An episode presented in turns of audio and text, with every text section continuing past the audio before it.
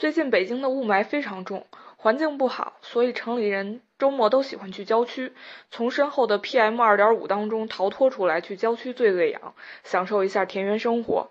那说起田园生活呢，第一反应其实就是陶渊明，他曾经写了《归园田居五首》来去描述归隐生活的乐趣，也曾经用一句“误入尘网中，一去三十年”来感叹自己的宦海生涯。田园生活之美好，让人心生向往，所以就出现了一部分打着文化旗号，从喧闹当中退隐，跑到郊区去创业的各路匠人，留下我们这些守在城市里的人羡慕嫉妒恨。今天推荐的这本书《山南水北》，作者韩少功写到了回到湖南老家之后的生活。